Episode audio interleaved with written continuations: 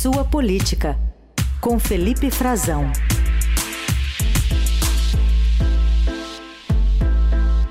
Oi, Frazão, tudo bem? Bom dia. Oi, Carol, bom dia para você. Que felicidade ouvir de novo sua voz. Bem-vinda de volta. Obrigada. Bom dia para os nossos ouvintes. Bom dia, Heisen. Uma excelente terça-feira para todos. Bom dia. Eu saí de férias, começa uma guerra. Só isso. eu saí de folga, né? Saí de folga. Eu tava num plantão, tava num plantão, entrando numa semana de folga que, evidentemente, não deu, né? Tive Foi cancelado. Também. Né? É, é, é, é, é a triste vida do que o nosso ouvinte agora sabe, a triste vida do jornalista Exato. que tenta sair de férias e tem uma eleição e tem uma folga e sempre tem alguma coisa acontecendo no mundo e no Brasil, né? É. A gente não descansa. Exatamente. Bom, não descansa a ponto de que hoje a gente tem uma nova reunião do Conselho de Segurança da ONU para debater justamente essa situação do Oriente Médio, essa guerra entre Israel e Hamas. Esse novo encontro acontece depois daquele veto né, dos Estados Unidos para a resolução proposta pelo Brasil sobre o conflito? Exatamente, Carol. Essa reunião estava é uma reunião mensal sobre o conflito no Oriente Médio, sobre a questão do Oriente Médio. Todo mês tem uma reunião sobre isso. Era uma reunião especial, inclusive, uma sessão de debates em que os países vão poder falar, vão discursar abertamente, manifestar a sua posição, e já estava programada desde o início do mês para que fosse presidida pelo ministro das Relações Exteriores, o Mauro Vieira. Tanto é assim que ele já tinha é, feito uma programação, o Brasil apresentou essa previsão ainda no fim do mês passado, dizendo: olha, no dia 24, na última semana do mês, o ministro estará em Nova York, fará, assumirá o que a gente chama de coordenação dos trabalhos, a presidência das sessões, em nome do Brasil, como representante do Brasil, e normalmente quem faz isso é quem está lá permanentemente, o embaixador Sérgio Danese, e para dar um peso político maior, para demonstrar a preocupação do Brasil, o ministro iria para lá para fazer essa função. Então, Mauro Vieira já está lá, já foi no fim de semana, aliás, foi na semana passada, foi ao Cairo, no Egito, no fim de semana, discutir um pouco da situação, porque o Brasil foi convidado no sábado para conversar com outros líderes da região, países do Oriente Médio, países do Conselho de Segurança também e outros países relevantes no cenário global, como a África do Sul, um país africano relevante que está envolvido diretamente também na tentativa de solução do conflito, outros países asiáticos, mas principalmente os cinco do Conselho de Segurança e os da região, ali do entorno imediato eh, do território da Palestina, território de Israel, onde há muita preocupação sobre um transbordamento, do que eles chamam de transbordamento do conflito, que é o conflito se espalhar para outros países por causa da diáspora, a, a, tanto a diáspora dos judeus quanto a diáspora árabe, dos palestinos também pelo mundo. Então, o que ocorreu? O ministro foi para lá, para o Cairo, voltou para Nova York para fazer essa, esse trabalho de coordenação, tentar é, mediar uma solução.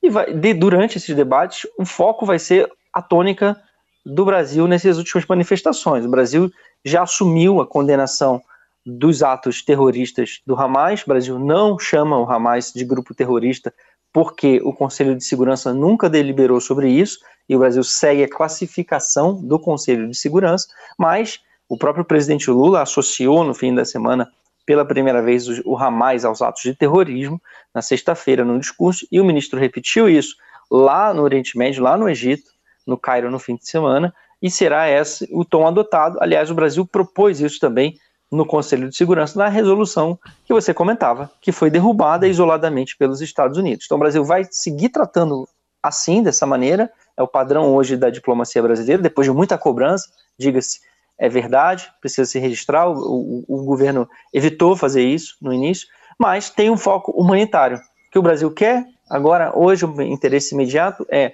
que se libere a entrada de ajuda significativa a Gaza, porque o Brasil entende que o que está entrando hoje de caminhões na faixa de Gaza é muito pouco, é ínfimo, porque ficou 15 dias quase fechada a fronteira, então a situação é grave lá, ainda não é suficiente para solucionar as, as, precariedades da região da, de Gaza históricas, né, que se já se, se, se perpetuam há bastante tempo, e também, sobretudo, a passagem de pessoas, a liberação dos estrangeiros. Então, a questão humanitária deve ser a tônica do Brasil e ali vai haver a manifestação, daqui a pouquinho, lá em Nova York, de vários países. Agora tem um detalhe, Carol e Heisen. Vocês lembraram que o Brasil foi propôs uma resolução na semana passada, em nome de todos os países, né, conversando, tentando acertar um documento que fosse é, comum, que não ferisse nenhuma suscetibilidade de nenhum dos países, mas que fosse uma coisa mediana,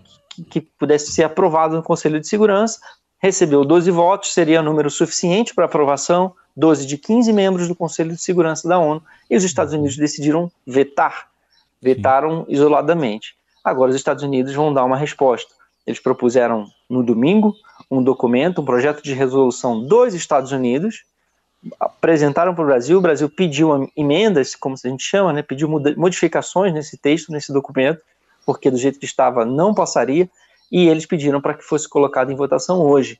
Então a expectativa é de que também haja, além dessa sessão de debate mais tarde, no fim do dia, à tarde, de que haja a votação de um projeto de resolução dos Estados Unidos já modificado, já está na sua segunda versão, com algumas observações que o Brasil fez justamente para contemplar um pouco essa questão humanitária e tirar um pouco do peso político que eles viram nesse documento dos Estados Unidos. Se vai ter voto suficiente ou não, precisa de nove votos para ser aprovado, ainda não se sabe. O Brasil uh, sabe que eles querem votar o quanto antes, porque, do outro lado, os russos com a, os países árabes, os representantes dos árabes lá na ONU, articularam para quinta-feira, conseguiram convencer o presidente da Assembleia Geral da ONU a convocar uma sessão extraordinária justamente para debater a situação do conflito entre o Hamas, a guerra entre o Hamas e Israel, é a situação humanitária, sobretudo dos palestinos, e essa disputa já também com Hezbollah,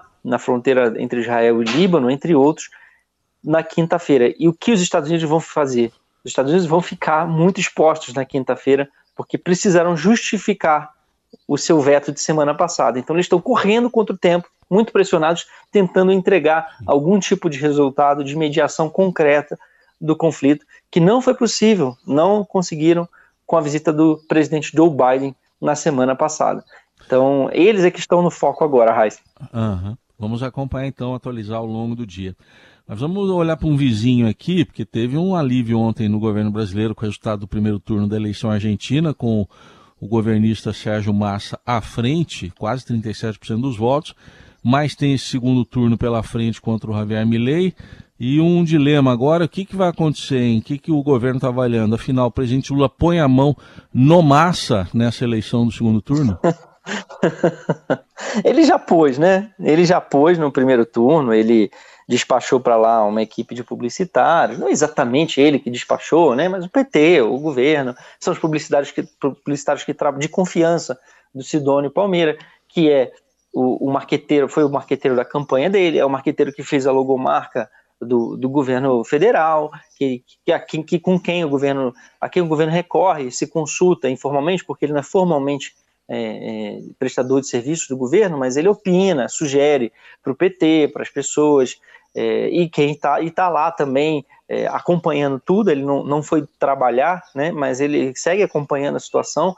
Ah, outros integrantes do PT também foram para lá, é, tem envolvimento do ex-ministro Edinho Silva, é, de uma equipe grande para ajudar o Massa, sem falar nessas outras questões de, de manifestação de, de ajuda à Argentina, defendendo é, que a Argentina está sendo sufocada pelo FMI, o Lula falou isso várias vezes mundo afora, que é preciso mudar o comércio internacional, a, a questão da dominância do dólar para as transações comerciais, que isso deixa os países reféns, como deixou a Argentina, é, ele interferiu quanto pôde politicamente, é, acompanhou, votou na, na, aqui na América Latina, na CAF, aqueles empréstimos que o Estadão citou, é, revelou a sua participação decisiva, é, que o governo entende que não foi bem assim, que, que isso é, defendeu o interesse do Brasil, e é mesmo também, mas enfim, é, se não fosse o governo Lula, talvez não houvesse tão boa vontade, é, preciso deixar isso claro.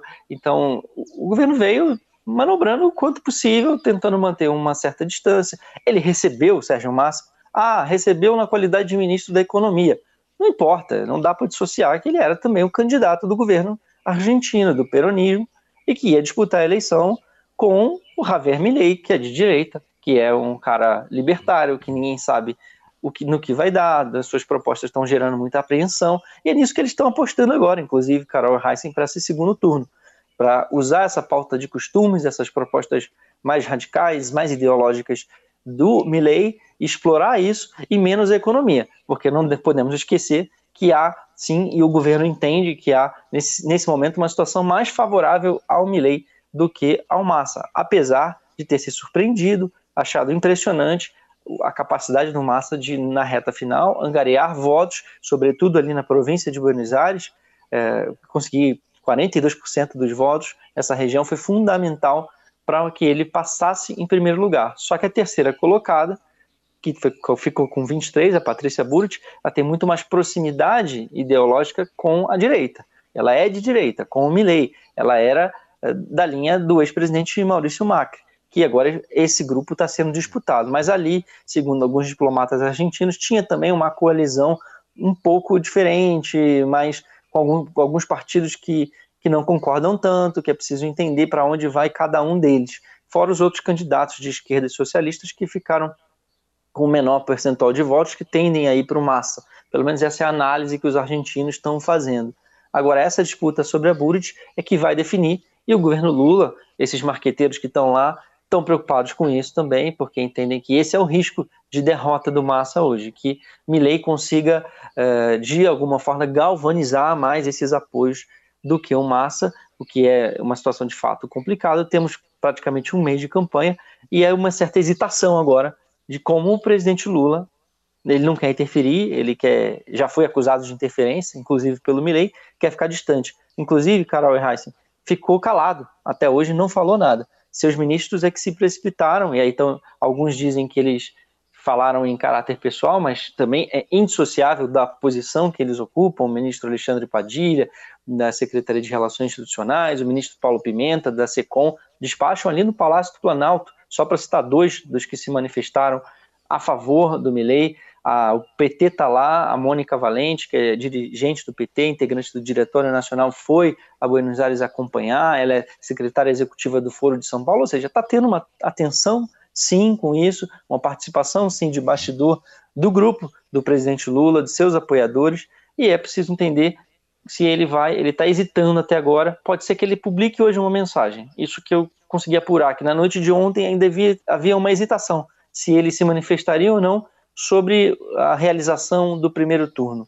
Né? Não necessariamente a favor do Massa, não se espera isso agora do Lula, porque isso seria reproduzir, no entendimento de alguns integrantes do governo, o que fez Jair Bolsonaro e acabou sendo derrotado em vários aspectos, e isso depois dificultou a relação dele com alguns líderes da nossa região também.